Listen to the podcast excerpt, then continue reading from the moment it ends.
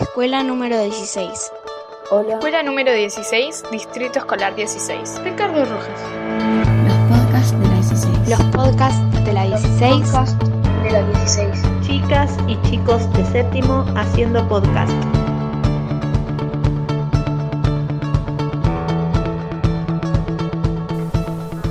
Hola, soy Sebe Pacio y hoy voy a hablar de Ariana Grande. Ariana nació el 26 de julio de 1993 en Florida, Estados Unidos. Su madre es Joan Grande, una empresaria de comunicaciones, y su padre Edwin Butera, un diseñador gráfico.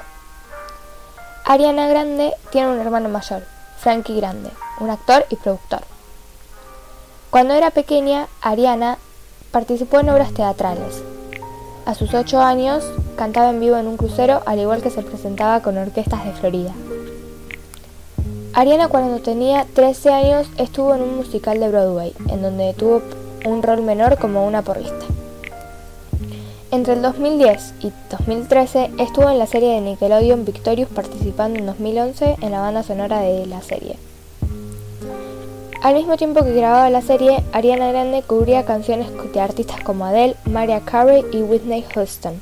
Fue descubierta por un amigo de un ejecutivo de Republic Records, quien tras escuchar su voz en los videos decidió ofrecerle un contrato. Ariana Grande tiene más de 400 nominaciones y ha ganado más de 120 premios por su carrera musical.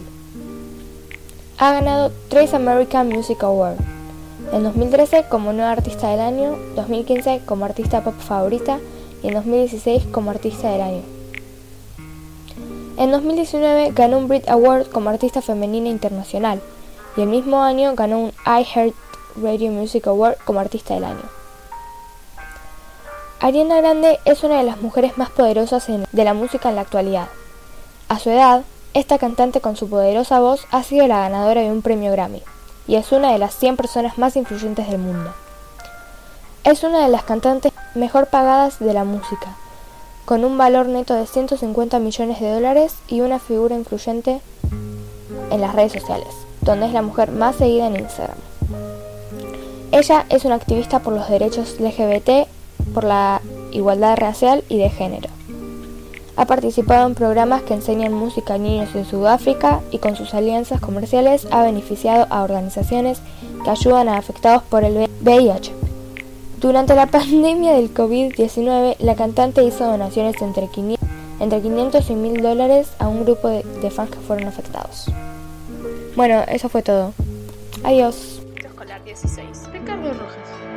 Los podcasts de la 16. Los podcasts de la 16. Podcast de la 16. Chicas y chicos de séptimo haciendo podcast. Educación musical 2021.